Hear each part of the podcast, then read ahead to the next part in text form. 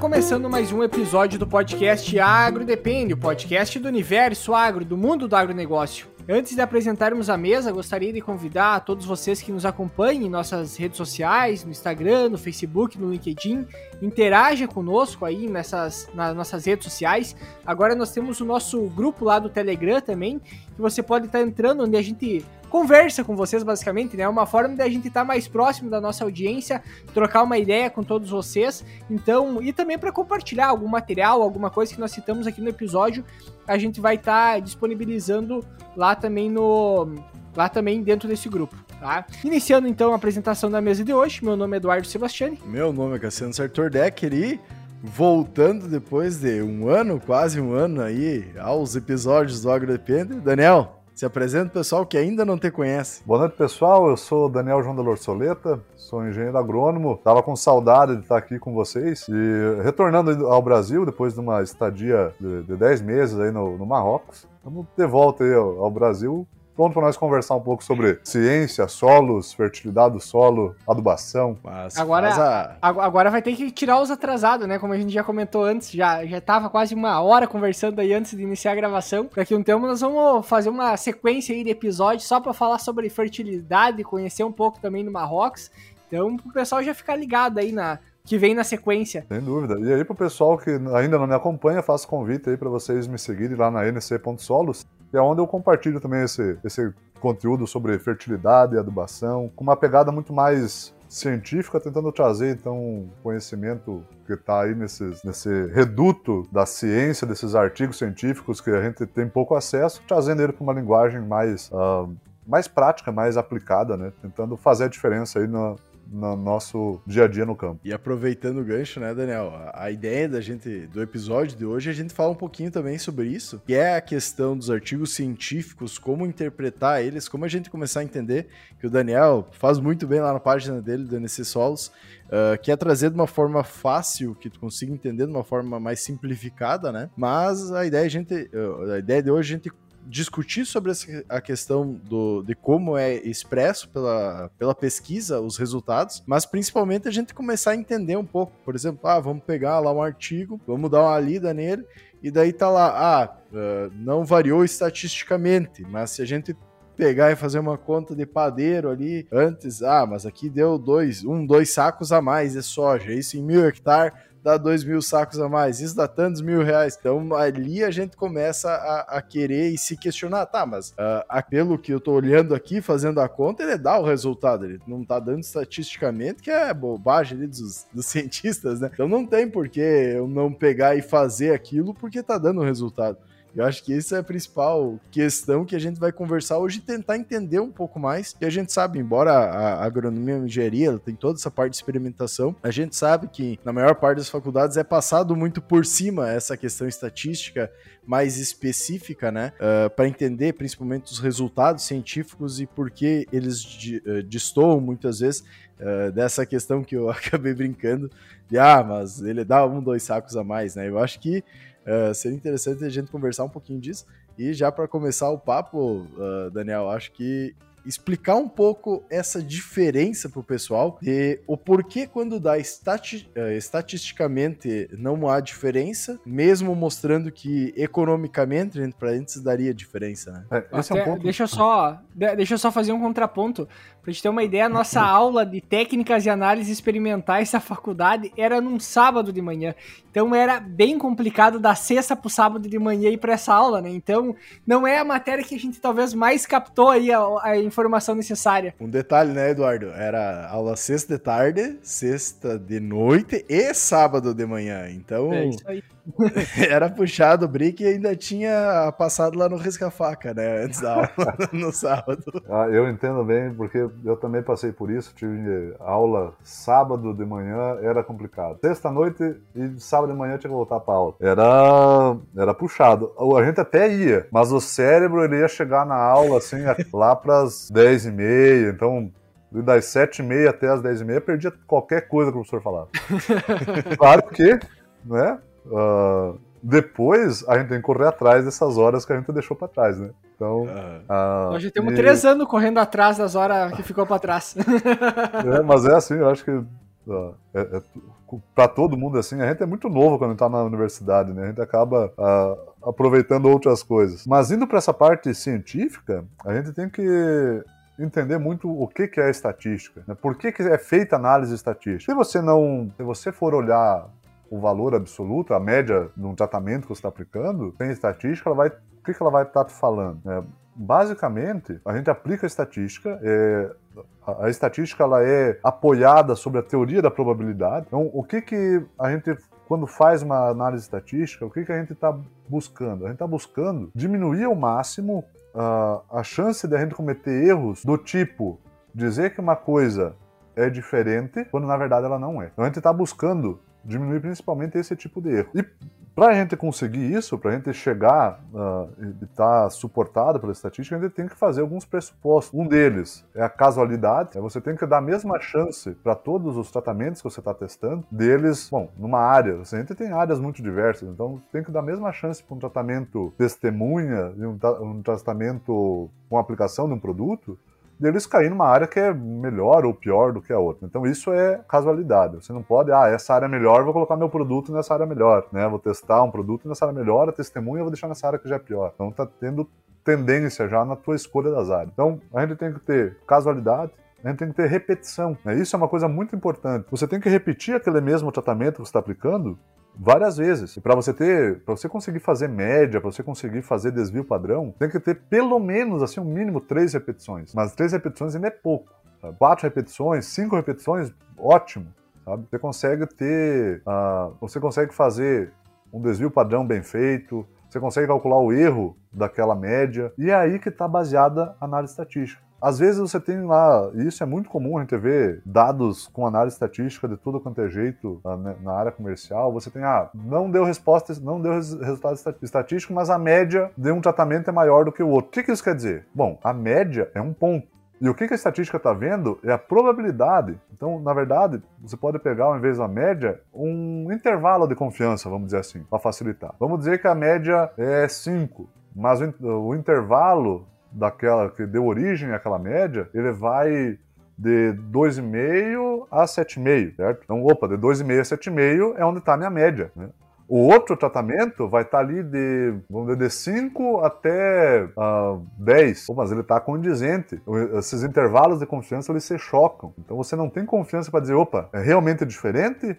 Ou foi porque você teve uh, um tratamento que caiu num, numa área um pouquinho melhor, puxou a média para cima? Então, por isso que a análise estatística é, é probabilidade. Bom, cedeu significativo, quer dizer, ó, a probabilidade daquilo se repetir ao longo de outras tentativas que você for fazer aquele mesmo tratamento, ela é tanto. Né? É, e tu acaba entrando também na questão da confiabilidade das informações e, e, do que é trazido, né? Tipo, tu vai pegar a questão dos experimentos que são colocados a campo, muitas vezes, principalmente quando é feito em maiores áreas, né? A gente existe, vamos dizer assim, a o, o, plantio em parcela certinho que tu vai colocar, e existe os parcelão, né? Que é feito quase em área comercial, vamos dizer assim. E nesse parcelão, muitas vezes tu acaba tendo mais variáveis que tu não consegue observar e que muitas vezes é, é realizado junto com uma questão comercial. Então, muitas vezes, vamos pegar a por exemplo, de produtividade que acontece, na média, pegar um exemplo, tu tem 300 mil plantas, né? Só que tu vai pegar na questão de linhas, a distribuição está errada. Então, tu já tem mais uma variável que não tá batendo, porque dali a pouco tem duas plantas duplas, uh, tu tem um espaçamento maior entre elas, tu tem um diferencial um pouco maior, né? Tu tem variáveis a mais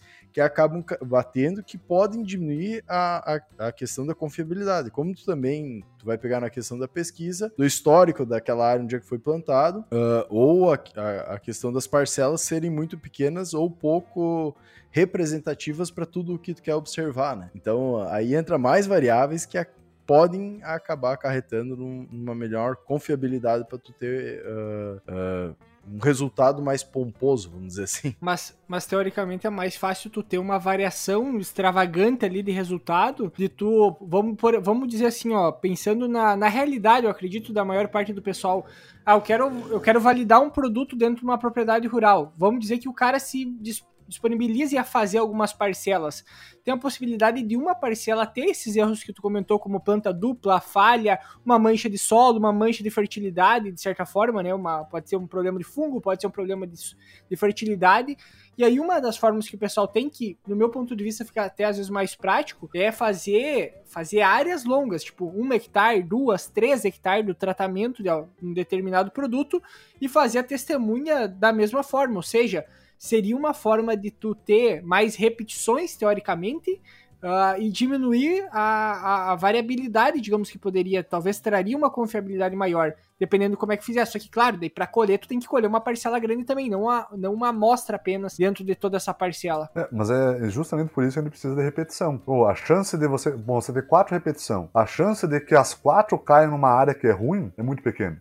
Né? E a, a, chance de qualquer tratamento ter uma repetição dentro de uma área ruim é a mesma, entende? Então, claro, a gente precisa escolher para os nossos testes áreas homogêneas, que tenham o mínimo de variação possível dentro do que a gente consegue observar, de topografia, de cor do solo, que vai indicar se tem mais ou menos matéria orgânica, sombra, beira de estrada. Então a gente tem que procurar uma área que ela seja o mais homogênea possível e dentro dessa área homogênea fazer o nosso tratamento. Aí né? entra a parte de tentar diminuir o número de variáveis, né? Que é o que a gente estava conversando. É, é, que nem tu vai pegar uma beirada de mato. Ah, vamos pegar de volta para a faculdade quando a gente fazia. Tinha um, uma matéria que até era com o Garrafa que a gente já gravou, um professor nosso aí, que era o coordenador também, uh, que era plantas e lavoura, né? Que é basicamente, ele sempre trazia os experimentos. O Eduardo aí tem boas recordações disso aí. Teve que fazer a prova. Daí quem não fazia o experimento tinha que fazer a prova. Não, Mas, fiz o experimento. A... Fiz errado o experimento. É, exato. Mas ali trazia muita coisa, tipo, tinha uh, algumas que não validavam porque tinham colocado num, num local onde é que tinha sombra, então iria variar a questão dos resultados. Foi meu caso.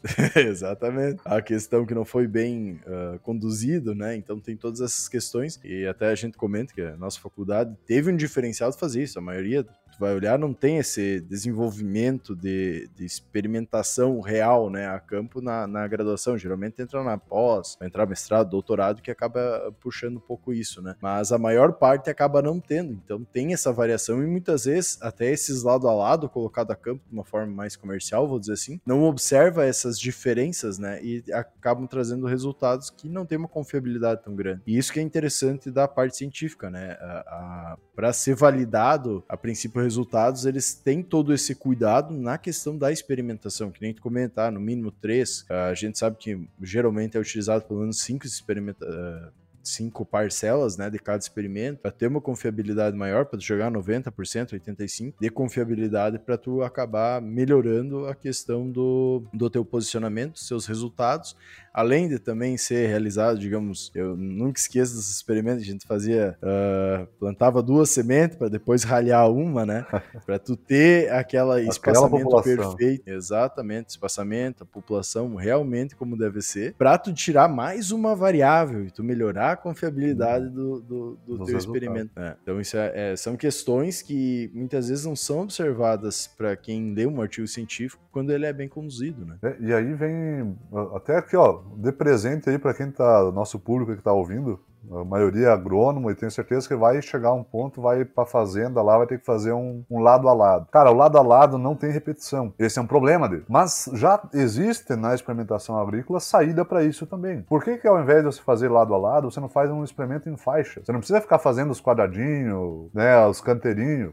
Pô, aplica o tratamento em quatro faixas, né, sorteia, lá, é dois tratamentos, né? Então coloca quatro faixas com um sorteado, intercalada com um tua, teu tratamento de testemunho. Você vai ter quatro faixas de cada um, cada faixa vai ser uma repetição.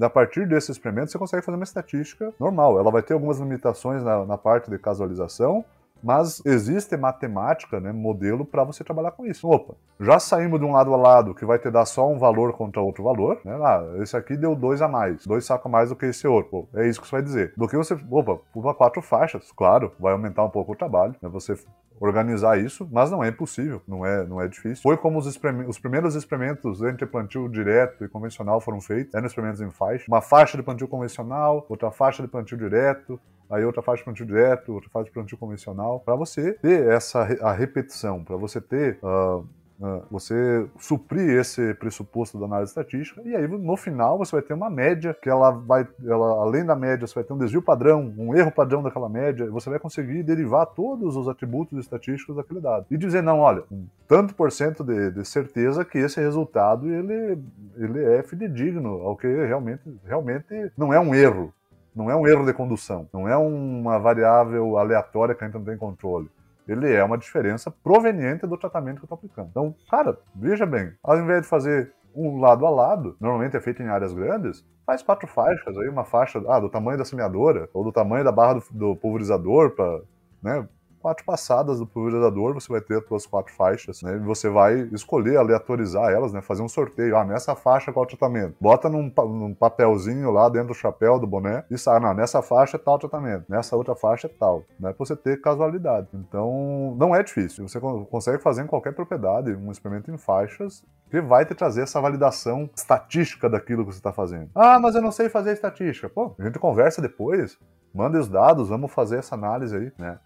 É, é, até, é até o que a gente tava comentando hoje no campo, quando tava indo com um colega aí. E essa parte a gente uh, acabou comentando, da parte da pesquisa tá ligado ao campo e como é que não não está tendo uma, eh, uma junção, vamos dizer, de, às vezes são gerados muitos dados no campo e ele não está sendo utilizado para pesquisa e vice-versa, né? A, acaba que hoje a gente está tendo um desencontro, vamos dizer assim, desses dois. E às vezes é bem por essa falta, muitas vezes, de, de uma observação, até mesmo de uma empresa um pouco maior, ou uma própria Embrapa de uh, colocar isso aí e tentar fazer uma parceria público-privada, né, como já está uh, acontecendo muitas vezes, mas para a questão da pesquisa mesmo, né? Porque tu vai pegar Uh, ter um, um, doutor, alguém que estudou especificamente algo por muito tempo, né? Tem muita referência sobre algo uh, mais específico. Uh, tu trazer aqueles dados para uma pessoa assim, ou tu trazer para um corpo técnico que vai utilizar aquilo lá tanto de forma comercial quanto também uh, ah, para tentar entender o que está acontecendo. Como o Thales comentou, por tudo que o produtor faz e dá certo, você tem uma, uma, certa verdade e a gente tem que tentar entender o que, que é aquela, né? Então, uh, tá faltando isso. A gente vê muitas vezes manejos sendo realizados, muitas vezes totalmente diferente do que artigos falam, né?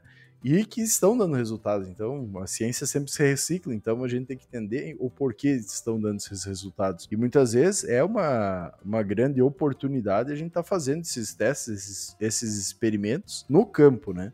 Porque é ali que está no dia a dia, está numa região específica e te dá uma quantidade de dados muito grande, mas a gente não está conseguindo processar eles, né? Uma coisa bem, bem interessante, é, eu observo, às vezes eu vejo alguns, uh, alguns uh, documentos assim que é liberado por cooperativa, com teste de cultivar, é algo muito interessante de ver. Aí fazem um experimento grande, conduzem bem o experimento, mas na hora de fazer análise estatística, às vezes faz um, um teste de Tuckey. É o, é o, mais utilizado, acho, na agricultura, o teste de Tuckey. Ele é um teste bom, é um excelente teste. Ele é bem robusto, diríamos assim, né? Ah, o que, que, é um teste robusto? Ele minimiza a chance de você dizer que duas coisas que são realmente ah, diferentes, que elas são iguais. Então, ele minimiza muito esse tipo de erro você dizer que duas coisas que são uh, diferentes que elas são iguais. Basicamente, só para fazer uma complementação e para a gente tentar colocar no conjunto também, é o que a gente estava comentando lá no início, né? Uh, que quando diz que economicamente muitas vezes daria o resultado, o, o estatisticamente, uh, a princípio não deu diferença porque por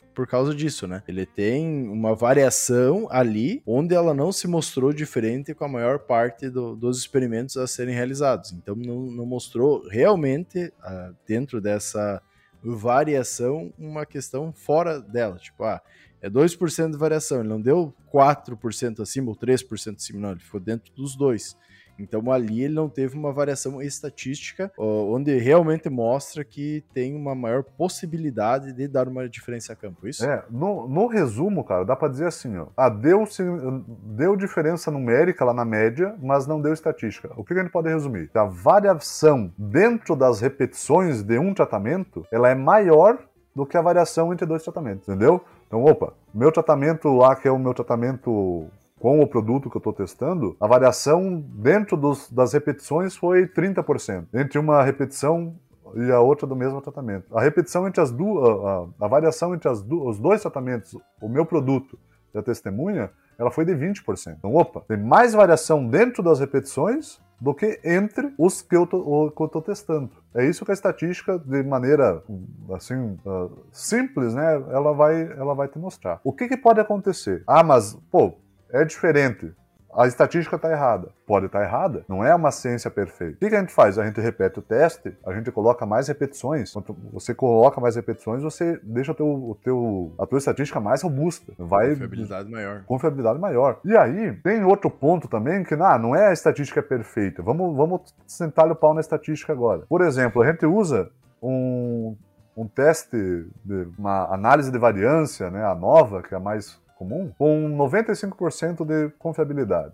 Então vai lá, opa. Uh, a grosso modo, é, é, o que, que esse, esse, esse teste está dizendo? Que se eu repetisse aquele, aquele, mesmo, aquele mesmo trabalho, aquele mesmo experimento 100 vezes, ele ia dar o mesmo resultado 95 vezes. E apenas em 5 vezes ele não ia uh, ser repetido e ia dar diferente daquilo. Beleza? É isso que está, a grosso modo, dito lá. Mas será que ele precisa de uma confiança tão grande assim? Se fosse 90, pô, de cada 100 vezes que eu aplico um tratamento ele me dá a resposta em 90 vezes. Tantas vezes. Uhum. É, pô, pra mim também faz sentido. Então talvez uma, uma, um modo é a gente diminuir a, a, diminuir a régua. Ó, eu não quero 95% de confiança, não preciso disso. Pra mim 90 tá bom. Claro que quando eu for mostrar esses dados para alguém, eu deixo isso bem claro. Olha, esse teste foi feito com 90% de confiabilidade, né? Isso você tira um pouco da robustez do teu trabalho, mas você permite ele pegar diferenças menores. Daí a gente vai para outro caso. Por que, que é 95? São, na verdade, são dois valores que se usa normalmente, 95 ou 99, então, a probabilidade de erro. Isso vem lá de 1900 e refrigerante tapado com rolha. Porque a matemática desse negócio era muito complicada e o cara lá, o Fischer, que fez esse teste, não teve paciência para fazer uma tabela para cada porcento. Ele fez uma tabela para 95, fez uma tabela para 99. Mas hoje a gente tem programas que fazem isso num piscar de olhos. Então, a gente pode diminuir a nossa régua na estatística, joga ali para 90%. Está sendo errado? Não. Você está assumindo que se der, se esse mesmo resultado se repetir 90 vezes, eu estou feliz com isso. Então, beleza, vai adiante faz a tua análise. Né? E depois eu estava falando dos do documentos aí das cooperativas com Tuckey, aí enche de letrinhas para você entender uma porcaria. ah, mas é A, é ABC, ABCD, parece que jogaram, derramaram o alfabeto ali, cara. Uh, precisa disso? Não. Você pode usar uma estatística muito mais simples. Existe um teste, até vai uma dica aí para quem trabalha com teste de cultivar. Né? Tá, tá, você daí tá ouvindo a gente, trabalha com teste de cultivar, e a tua cooperativa, o povo lá tá usando Tuckey. Abandona essa porcaria. Ah, se você tá com 30 cultivar, vai te dar A, B, C, D, E, F, G, H e o escambau. Abandona isso. Faz um teste e Scott Knott é um teste de agrupamentos. Ele não vai te dizer, ele não vai comparar todos contra todos. Ele vai dizer, olha, tais cultivares aqui são as melhores. Ah, tais cultivares aqui são inferiores àquela primeira. B. Essas outras aqui embaixo são inferiores às de cima. C. Não vai ter sobreposição. Você vai ter grupos de cultivares. Isso melhora muito mais o teu posicionamento. É que daí acaba entrando a, a questão que é, a gente tava conversando hoje tarde também. Uh que a ciência muitas vezes parece que ela está sendo feita só para ser colocada numa revista. Ela não está sendo feita para ser utilizada a campo. Isso é uma dor, vamos dizer assim, que nós do agro acabamos tendo, né? E parece que é para um grupo velado, é para algo fechado, não é para a maior parte do público. E isso que dificulta muito, porque assim, ó, a gente vai pegar da questão econômica, querendo ou não, o agro ele é a acaba puxando o Brasil, né? E aqui tem uma quantidade de ciência muito grande realizada, toda a questão da Embrapa, né, desde 1970 e tantos ali, uh, que está desenvolvendo isso, que desenvolveu todo uma, um, um manejo próprio aqui para o Brasil, para a área temperada, uh, temperada não, tropical, subtropical, né, uh, específica para ser desenvolvida e que está aumentando, que tá tem uma uh, diferença de latitude muito grande, né? Uh, e que cada região tem sua característica específica de produção. Então tu tem uma variância muito grande, né? E que muitas vezes a parte da pesquisa uh, ela fica muito fo uh, focada em fazer para uh, dizer que está fazendo pesquisa ou que está uh, botando lá na revista tal, uh, tal artigo. Tanto que a maior parte dos artigos, mesmo sendo produzidos no Brasil, estão em inglês, estão numa revista, tem que pagar 300 pila para acessar e conseguir observar, né? Então ali a gente já começa a ver que está um pouco desconexo com a realidade do, do que é o nosso agro, né? Cara, aí agora vou, vou jogar coisa no ventilador aí, pra, vai sobrar para todo mundo. ah, o que que acontece? Primeiro, eu vou, eu tenho uma carreira acadêmica, então eu vou, posso falar mal à vontade da pesquisa. O que que acontece? Se você pegar os artigos da Revista Brasileira de Ciência do Solo até mais ou menos 99, até o ano de 99, eu acho que eles já estão todos disponíveis online, tá? Aí no, no Cielo você consegue acessar eles. Eles são em português até 99, é tudo em português. E se você pegar os artigos, cara, é difícil tu pegar um que você não tenha uma aplicação no campo do resultado que está naquele artigo. Até 99, 2000 aí. Depois, o que, que aconteceu? Se partiu mais para essa de, bom, vamos mostrar a pesquisa, vamos fazer pesquisa para mostrar para o mundo que a gente sabe fazer pesquisa. E aí começou, acho, as coisas separarem. Até pela própria maneira como a pesquisa é financiada. Né? Pô, você, era, você numa universidade é contratado como professor, mas é avaliado como pesquisador. E pesquisa que dá ponta é revista grande. As revistas grandes, as revistas que têm mais acesso, são revistas internacionais. Então começou a se fazer produção voltado para esse público, para mostrar que o Brasil faz ciência. E muita pesquisa a partir de 99 pesquisa básica. Não que ela não seja necessária, não que ela não seja importante, né? ela é muito importante. Mas teve essa, essa ruptura. Depois isso pega o ano, pega a revista 2016, vai lá e acha um trabalho que você, não, essa informação eu aplico no campo assim direto, difícil. Né? Então a pesquisa se distanciou mesmo. Isso foi algo um movimento geral, tanto que a partir de 2014 2014, 2015, a própria revista brasileira de ciência do solo foi toda publicada em inglês. Não aceita mais artigo em português. Né? Então, é, igual, é, tipo, é tipo a Bíblia em latim, né? É só para um pessoal específico para acessar. E é nessa, tipo, é sentindo essa dor que eu criei a página aí nesse solo. Por causa é uma maneira de retornar isso para quem realmente vai aplicar aquele conhecimento. Uhum. Mas aí o que, que acontece? Uh, beleza, esse é o lado da pesquisa. Né? Uh, outra questão, essa pesquisa aplicada, por exemplo, uma coisa que é básica, que falta e não é financiado, é calibração da adubação. Pô, aqui no, na região sul, a gente tem um manual muito bom, mas você vai lá para o Nordeste. Ah, vai para o Nordeste. Até Mato Grosso tem o, Cerrado, o manual de Cerrado, que é razoável. Né? Mas vai lá, pra, vai lá pro Nordeste. Vai para Minas Gerais. O último manual de Minas Gerais é 99. Entende? Por que, que não se tem mais isso? Porque uh, experimento de calibração não dá publicação de alto impacto. Não tem, ah, você vai ter um valor lá, uma resposta de uma cultura adubação, mas isso não vai te gerar um impacto. Opa, o cara vai ser, no, vai ser nomeado pro Nobel, porque descobriu que para batatinha precisa aplicar 10 kg mais de ureia por hectare para produzir tanto isso não vai dar um Nobel pro cara. Né? Então acaba afastando, mas é necessário. Alguém tinha que estar tá fazendo. Então esse é o ponto, jogando pro lado da pesquisa. Pesquisadores, quem está aí ouvindo a gente que vai pro lado da pesquisa, Pô, bota um projeto lá para responder uma pergunta que vem do campo. Ó, precisamos resolver tal problema. Bota lá no teu portfólio. Não precisa ser o, a tua, o teu central, né? Se você quer trabalhar na ciência básica, vai lá. Mas bota um experimento ali para uma calibração da adubação, algum problema pontual que tem na região, sabe? Para resolver mesmo. Não é, é, algo que seria importante. Agora, para quem aí é para nossa maior parte do nosso público, problema de quem está no campo. Tem que entender estatística, tem que saber ler inglês para acessar esses artigos dos caras, né? Porque se você não sabe ler em inglês, pelo menos, interpretar, só vai chegar o que está em português. Pô, se até os até os, os, os pior pesquisador brasileiro publicam em inglês. Quem é que você está lendo em português? Entende? Então, temos que ser puxar quem está aí na graduação, está ouvindo aí o podcast, estuda inglês. Não, você não precisa ser fluente em inglês. É só o inglês do, do artigo lá para você entender o que está sendo falado. Né? Que aí você começa a acessar um universo totalmente diferente.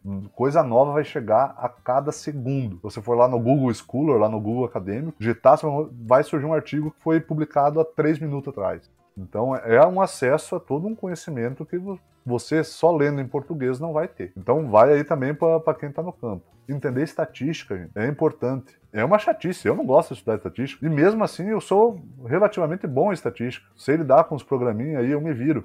Foi a duras penas, suei, chorei na frente do computador para desse negócio aí. Mas Perdeu três computadores jogando na parede, mano. teve disso também. Jogar o carregador, depois não conseguia mais carregar o computador porque queimou o carregador. Acontece.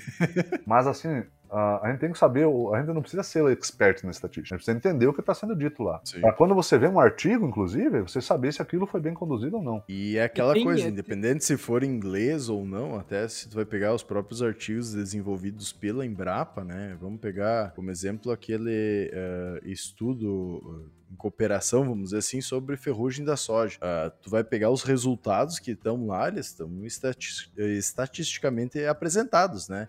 É A, AB, A, B, C e por aí vai para tu entender qual que tá dando melhor resultado, qual não tá, qual a porcentagem que ficou, ah, qual, ah, que, que nem tu vai pegar do último ano ali que estava aparecendo, ah, nenhum sozinho passou de 65, 70% ah, de eficácia, né? Mas quando colocou em outros, então, ah, colocou, por exemplo, multissítio junto, já, já teve um resultado um pouco melhor. Então, vai. ah, não tá escrito isso específico, né? Tu entende só observando aqueles A, A, B e por aí vai, para entender que não, não teve variação ou que a variação não foi relevante ou que foi relevante apenas alguns experimentos, né? Só, Então, só que daí tem que questão. ver. Só, só daí tem outra questão, né? É como tu interpreta isso no final das contas. Uma coisa é tu dizer que num protocolo lá, onde foi aplicado quatro vezes lá o mesmo fungicida, por exemplo, deu X resultado, que é para avaliar a performance de fungicida. Não Sim. tá nem sempre é avaliando uma questão condição manejo. Porque a gente sabe que, teoricamente, não é recomendado tu aplicar o mesmo princípio ativo três, quatro vezes na lavoura. Tu tem que rotacionar. Então, ou seja, aí aquilo serve para mim como um parâmetro para mim pegar aquelas informações e fazer a tomada de decisão. E qual o problema que acontece muitas vezes é o pessoal pegando o resultado científico e distorcendo eles para outros tipos de posicionamento. Que ah, mas é aquela, é aquela é a legítima história, né, da, daquele livro, Como Mentir com Estatística. Tu mostra que sim, é mais eficiente, mas não é aquilo que deve estar sendo feito. E uma das coisas que talvez a gente teria que, que talvez se desse para trazer isso, é como tu pega um trabalho científico. Claro que isso aí eu acho que é uma questão de raciocínio lógico, né? Tu saber que uma coisa é validar se o produto é bom ou não, e outra coisa é como tu vai posicionar ele a campo. Mas co- como é que eu avalio a- se a estatística, se aquele trabalho foi bem ou não conduzido? Porque é aquela, é aquela história, né? O papel o papel aceita tudo. Então, a, a, a- que ponto que eu bato o olho num artigo científico e digo assim, não, pera aí, esse negócio aqui não, não tá, não é bem assim. Ah, Tem algum É. critério que possa ser cuidado de uma forma simples? É uma. Só fazer um, um adendo, né? É a máxima de tu é técnico e tu é agrônomo. Agora tu vai ter que pegar as informações e tentar colocar elas na realidade que tu vai utilizar. Porque que nem o Eduardo comentou, ah, ali esse experimento ele disse, ó, esse aqui é o mais efetivo, só que tecnicamente tu sabe que não é só usar um, né? Então como é que tu vai fazer a distribuição para aquele mais efetivo ser utilizado na hora certa para tu botar os outros para diminuir a questão da resistência? Não, Então, daí outra coisa, uma coisa é tu avaliar a ferrugem, né? Ah, daí vamos dizer, ah, eu vou aplicar lá os quatro melhores produtos só que tem, mas tu não tem só ferrugem na tua área, entendeu? é Daí, problema aí entra aquela história. Exatamente, o que controla tudo. exato. E, não existe. Agora, o, o que, que a gente pode falar a respeito disso? É, é difícil, a princípio, você ler um artigo e saber se ele foi bem conduzido ou não. Ah, é, é difícil. Não é, uma, não é algo fácil. Por isso que a gente cai normalmente em revistas boas. Porque qual que é a diferença do artigo científico para qualquer outro material, inclusive de livros? O artigo científico ele tem revisão por pares, certo? Então, se você tem um artigo científico, você, su- você subentende que no mínimo três outros pesquisadores daquela área, não necessariamente do grupo que conduziu o trabalho, pegaram aquele material, leram e assinaram embaixo, ó, pode mandar para publicação que isso aqui tá, tá dentro. Então, a revista científica, o artigo científico, por que, que ele é bom? Porque ele é revista por pares. Esse é que é o segredo. né? Então, artigos de revistas boas tendem, ou têm uma probabilidade maior de terem sido bem conduzidos. Artigos de revistas não tão boas, às vezes ah, não tem um corpo de revisores muito experiente pode deixar passar mais coisas. Hipoteticamente, tá? Não estou dizendo que isso é, é, é verdade, né? vamos dizer, é a verdade absoluta. Mas assim, entre você pegar um artigo científico que te dá uma informação, de uma revista boa, de uma editora boa, e você pegar um documento técnico, né, que foi escrito por um pesquisador, não passou por revisão de pares, foi o pesquisador que escreveu aquilo. Ah, o cara é pesquisador, é doutor, ele tem conhecimento, beleza, mas não é, ele não é perfeito. Ele pode ter deixado escapar alguma coisa que nenhum, ninguém revisou, entende? Então, por exemplo, eu sou pesquisador, eu uma, uma carreira acadêmica de, de, tantos anos. Quando eu mando um artigo para publicação, ele vai para a revista, ele volta lacraneado, de cheio de, de penduricalho e comentários, cara dizendo, oh, isso aqui tá errado, isso aqui não foi feito certo. E aí você tem que pegar aquilo, pô. Parabéns, tá uma bosta. Assim, é mais ou menos. Então, assim, tipo, você, quando ele volta, assim, você. Bah, joga no lixo isso aqui? Diz, não, vamos melhorar. Você reescreve, você vê os pontos falhos, você melhora, você manda de novo para a revista, né, para olha, não, agora você corrigiu isso, corrigiu aquilo.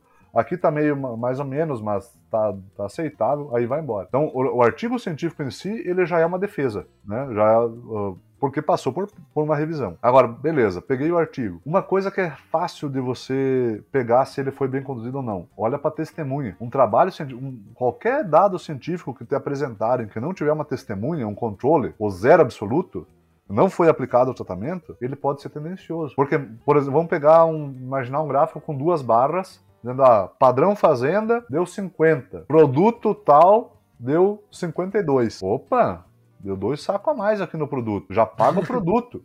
Né? Já paga a aplicação do produto, tudo. Mas e se você colocar uma barra de testemunho ali? Pô, sem adubação. Tira o padrão fazendo sem adubação, sem nada. Ah, ninguém vai plantar sem adubação. Tá, mas é, no caso, testando um, um, fertilizante, tem que ter uma testemunha zero absoluto para te dizer quanto que o solo está fornecendo.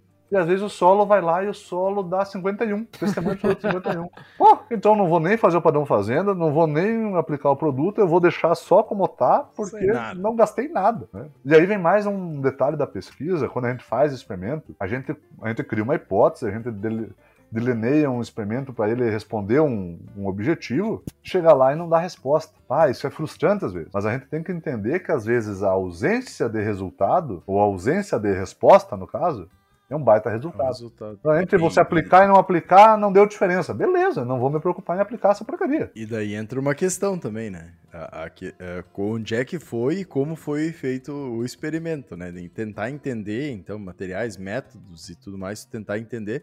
Porque, pegando o exemplo, o primeiro exemplo que tu deu da questão da adubação. Ah, no primeiro ano não deu diferença nenhuma. Tipo, ah, deu diferença de dois sacos com aquele produto X, a adubação normal deu a mesma coisa que não tivesse adubado. No segundo ano vai se repetir, e daí acaba observando, não, não, mano, eu tinha toda aquela área, tava nos índices todo muito alto, duas vezes muito alto, eu tive uma baita produção, diminuiu para X, e eu não fiz reanálise de solo para ver se tava na mesma característica, né? E daí eu fiz, e acabei não fazendo, e fiz em toda a minha área sem botar nada de adubação e do nada diminuiu a produção. Ah, mas essa estatística tá errada esse trabalho é uma porcaria, não, não funciona nada. Não, é a questão e o resultado que tu teve foi naquela questão específica do a, a testemunha está mostrando que em um solo muito bem equilibrado, tu fazendo a manutenção, vamos dizer, não vale a pena botar aquele outro produto, mas a manutenção tu ainda tem que realizar. E daí acho que entra muita parte nossa como agrônomos, como técnicos, tentar entender esse todo, né? A gente tem que ter na cabeça que a parte científica, a parte de pesquisa, ela vai estar tá avaliando algo em, em um stand, em um local fechado, vamos dizer assim, entre parênteses, né? Que tu vai ter todas essas variáveis que a gente comentou, tu vai ter esses diferenciais e isso vai estar tá, muitas vezes uh, sendo tirado da equação, por causa que tu uh, realmente organizou tudo para que isso aconteça não quer dizer que exatamente aquilo vai acontecer no campo. No campo tu vai ter mais variáveis que podem uh, uh, dificultar, vamos dizer, que se chegue nesse resultado. Por isso é importante a questão da leitura do artigo, entender o artigo, entender a situação específica onde é que tu está, para daí sim tu colocar aquela, aquele resultado, vamos dizer, do artigo em prática, se vale a pena ou não para tua, para tua utilização. E daí entra na, na questão que acho que é o que a gente acaba conversando de toda, de toda a prosa ali, de tentar entender esses artigos, entender o que, que eles querem dizer, para ser conseguido colocar na prática. E nós, como técnicos, como agrônomos, conseguir fazer essa ligação. E isso acho que é o que tu acaba fazendo muito bem também, Daniel. Na tua página, né? Tava meio parada, agora, pelo que visto, vai voltar com tudo de novo. Uh, tentando, prometo, tentando trazer essas questões. E o AgroDepende também, a gente tenta uh, trazer essas discussões, essas questões de campo, né? E o que a gente fala aqui, acho que é importante a gente comentar também, não é a verdade absoluta. Às vezes a gente está observando e falando com um profissional aí, com um pesquisador, mais específico de uma área específica. E daí a gente vai trazer para outra região do país ou para outra cultura, não vai mais ser aquela verdade. E essa observação que a gente tem que ter como um todo. É, nós ainda que tentamos trazer assuntos que são que não são específicos de um local. Por exemplo, quando a gente fala de planta, fala de manejo, de forma geral, a gente sempre tenta falar de uma forma que aquilo seja aplicado em qualquer lugar que tu esteja. Não vai ser tão específico para cada região, para cada ambiente em si, mas que tu entenda o conceito que se tu não souber especificamente, tu tem condições de buscar e entender melhor. Porque o importante é tu entender, a resposta específica tu tem como buscar. Então é, é eu acho que é esse o caminho, para dizer pelo menos qual que é o caminho para o pessoal, né? É, uma coisa que eu quero. Eu tô voltando para a página agora em 2023, eu vou ativar ela valendo. Uh, e uma coisa que eu quero bater muito em cima, que é uma coisa que às vezes me assusta, principalmente na parte fertilidade, é a generalização que é feita na parte de adubação no Brasil. Como a gente tem você é um exemplo, né, Cassiano? Tá aí no, em Sinop agora, tava aqui no Rio Grande do Sul. Você faz esse movimento e outros agrônomos fazem também. Aí a, as ideias de um local se difundem para outro. E aí um vai se tornando uh, um negócio meio generalizado, né? Isso eu quero bater muito em cima. A gente tem condições muito específicas em cada canto do Brasil isso tem que ser trabalhado de maneira diferente. Não que um conhecimento que foi gerado num local não se aplique para nossa condição, mas aquilo pode ter algumas ressalvas. A gente tem que entender aquilo, né? não pode generalizar. É a mesma coisa quando você fala do artigo. Às vezes você vai ver um artigo, deu um resultado lá fenomenal, aplicou um produto, uh, um produto biológico tu aplicou lá e a resposta da planta deu linda, mas o experimento foi feito em vasos. O solo foi autoclavado antes de você aplicar o, o, o bichinho, então só tinha ele lá no solo. Ah, não, isso, isso desvalida o, o, o, trabalho? Não. O trabalho está faz, tá fazendo o papel dele dizendo: olha, esse produto funciona nessa condição. Temos que ver, temos que prestar atenção nisso. Aí, os, os experimentos de trabalho, em caso de vegetação, justamente são feitos para a gente testar esses mecanismos de ação, como as coisas estão funcionando. Depois, a gente leva isso para o campo. É um passo seguinte. Diz, olha, tal trabalho lá fez em caso de vegetação, mostrou que isso funciona, que tal mecanismo está em ação, vamos ver se funciona no campo. Aí vocês, opa, no campo não deu resultado. Bom, por quê? Ah, porque teve competição com o microorganismo do solo, não, a temperatura foi muito alta. Então, você vê essas nuances. Não desvalida o primeiro trabalho. Ele mostra, olha, esse microorganismo ele funciona assim, assim, assado. Talvez na condição que foi testada a campo, não deu certo por outras razões. E o que é um baita resultado. Então, ah, esse microorganismo não serve para essa condição de campo, não vamos se preocupar com ele lá.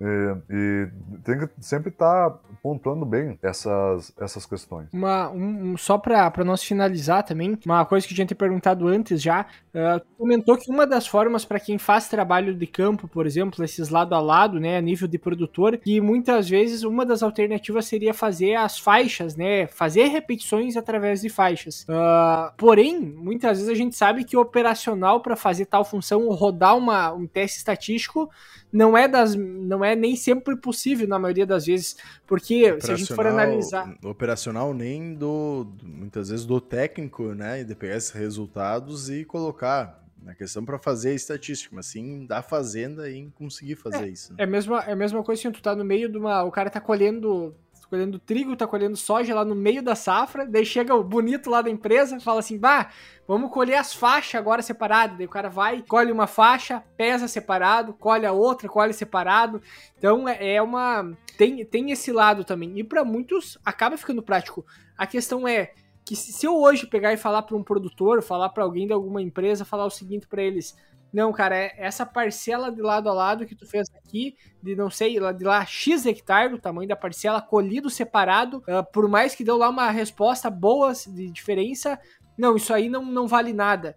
Porque a gente sabe que isso ainda acaba sendo a realidade e o que mais é aplicado a campo. Pensando numa condição como essa, tem alguma forma de o cara fazer um trabalho que fique prático para o produtor, que fique prático para todo mundo, digamos, que está envolvido no processo, e tenha e que seja um bom indicativo? Cara, eu primeiro vou dizer assim, meu, tu vai fazer uma parcelona de um hectare aqui, um hectare lá. Eu vou dizer o seguinte: por que, que você faz agricultura de precisão? Pra ah, ter- porque tem Ah, variabilidade. Varia- Sim. Sim. né? Pô, então você está jogando o teu tratamento numa área muito variável. né? Não faz muito sentido para mim.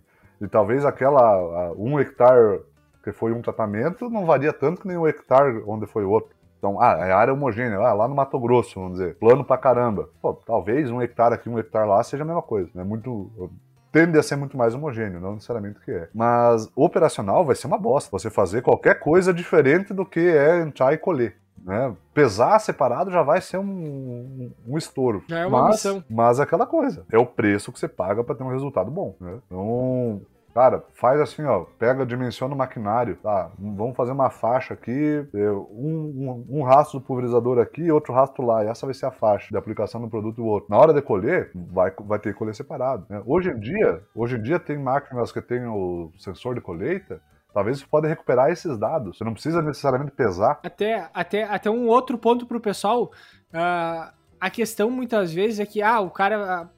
Sempre quando a gente fala que assim, ah, o trabalho de lado a lado, feito de X desta forma, não é o melhor, não tem uma confiabilidade tão boa pro resultado. Mas pode ter o outro lado, teu produto lá, ou seja lá o que tu tá vendendo, pode dar um resultado negativo e às vezes pode ser em função de uma variabilidade também da parcela.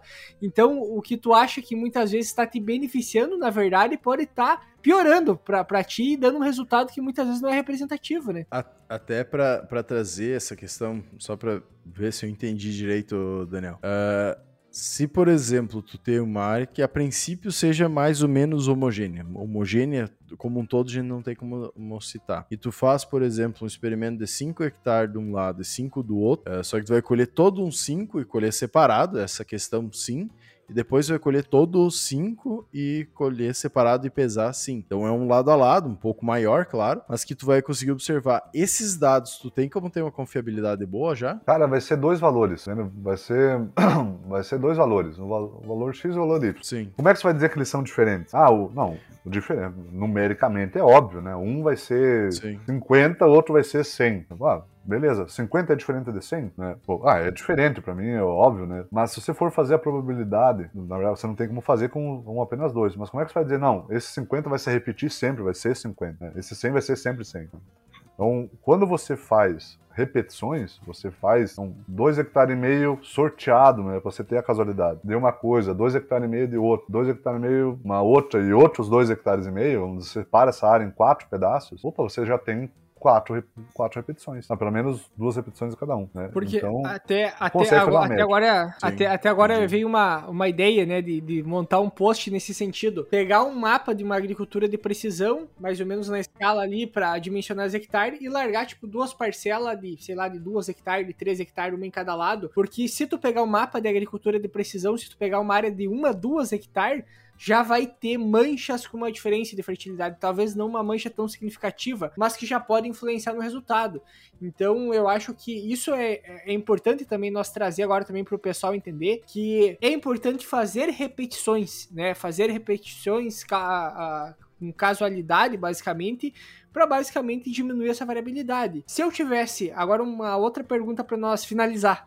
Se a gente tivesse uma, um mapa dessa agricultura de precisão e eu tivesse certeza que naquela mancha de terra onde é que eu tô botando meu, meu experimento, ele tá, ah, tá com os mesmos índices, tá, tá nivelado a fertilidade. Isso é um fator ou eu posso ter outra? Claro, uma pergunta óbvia, eu tenho, posso ter outros fatores, tipo uma mancha, uma reboleira de fungo de solo lá na minha área, que já vai dar uma quebra de produtividade também. Ah, o ideal, então, sempre seria sempre ter uma repetição para ter realmente uma confiabilidade, certo? Se tu vai falar com qualquer pesquisador, ele vai dizer que tem que ter repetição. A, a questão é, bom, é um produto que já veio, já tem validação uh, de pesquisa, já, já tem validação de pesquisa a campo feita certinho. Eu estou fazendo um lado a lado apenas exclusivamente para mostrar o, o meu produto, porque eu já tenho certeza que ele é diferente, entende? O lado a lado, você, você vai você vai pro lado a lado, quando assim, ó, eu tenho certeza absoluta que aqui vai dar resposta. Mas se, se tu chegar e falar isso pro produtor e não dar resposta, você não entra mais na fazenda, né? Então assim, ó, tenho certeza que vai dar a resposta desse produto nesse lugar. Eu só tô aqui para te mostrar. É para pro visual, é o lado a lado é, é de show rural, assim, sabe? É, é visual. ele não vai te dar nenhuma uh, resposta para balizar manejo, com confiabilidade, sabe? De dizer, olha, isso aqui, na tua condição aqui, é diferente. Porque, cara, tu pega, você pega mapa de agricultura de precisão, zonas de manejo, pô, às vezes tem, tem, tem locais dentro de uma, de uma área de soja. A média da lavoura deu 83 sacos, mas tem mancha lá dentro que deu 120. Né? Vai, vai que o tratamento cortou bem ali, cara. Um tratamento pegou aquela reboleira, outro não. E foi bem. Nosso... E quando... Mas assim, é ele foi bem pegar... onde você não aplicou. Aí você tá lascado. Não vende mais nada. Resumindo, é. a, a, questão da experimentação e, e, da observação de como a gente vai realizar isso a campo pode nos auxiliar em muito entender melhor como a agricultura mesmo funciona. E essas questões, que é uma coisa que até não tinha me passado na cabeça, que hoje boa parte das máquinas, pelo menos as novas, já existem a questão do, do mapa de colheita. Então, tu tendo a questão do, de como tá divididas as áreas e tu tá colhendo aquela lá, sendo que ele pega uh, tu fazer o experimento, vamos dizer assim, pensando na, na boca da plantadeira, né? Tu vai conseguir resolver um problema. Muitas vezes uma, uma passada ou duas passadas da plantadeira, né? Tu fazer essa aplicação diferenciada que tu consegue colher separadamente sem nem precisar ter balança de precisão ou alguma questão para colocar, por causa que a, a, área vai ser maior e tu consegue resolver o problema da confiabilidade tendo essa área maior e sabendo quanto está dando a média depois pelo mapa de precisão. É uma coisa que não tinha me passado pela cabeça Perfeito, que é bem interessante. É uma ideia que dá, dá para dá pra, utilizar. Tem eh, os mapas de colheita, eles têm uma precisão razoável, você vai ter parcelas grandes, uma área útil grande. Se você conseguir isso no ArcGIS ou no QGIS, aí você consegue, plota lá um mapa e tu extrai qual foi a produtividade dos quadrados lá. A única coisa que você vai ter que fazer é já eh, referenciar as tuas parcelas, as tuas faixas. Então, resolvemos o problema operacional. Não, quem, eh, quem escutou o podcast aqui e, claro, trabalha numa área em que tem esse tipo de equipamento, que eu acho que hoje em dia abrange uma grande parte das áreas brasileiras, já consegue fazer um experimento em faixa sem muito trabalho a mais. No GPS e um pouco de conhecimento de ArcGIS.